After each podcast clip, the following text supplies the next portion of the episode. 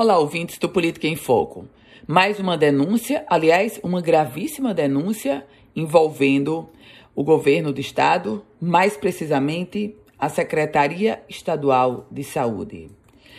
A falta de gestão, ou para não dizer a incompetência, colocando em risco a vida das pessoas, a vida de bebês.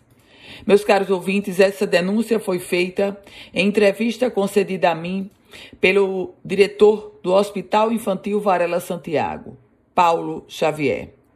O diretor do Varela Santiago, que conduz aquela instituição extremamente respeitada por mais de 20 anos, ele afirmou que nós temos hoje, no estado do Rio Grande do Norte, filas de bebês aguardando por um leito de UTI neonatal por um leito de unidade de terapia intensiva neonatal. E mais do que isso, pasmem, o estado do Rio Grande do Norte tem incubadoras encalhadas, armazenadas, sem usar.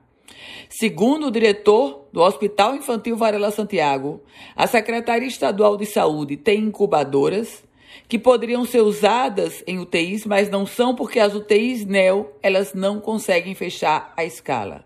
E o resultado disso é equipamentos armazenados de um lado, filas, infelizmente, filas de bebês aguardando por um leito de UTI NEO do outro.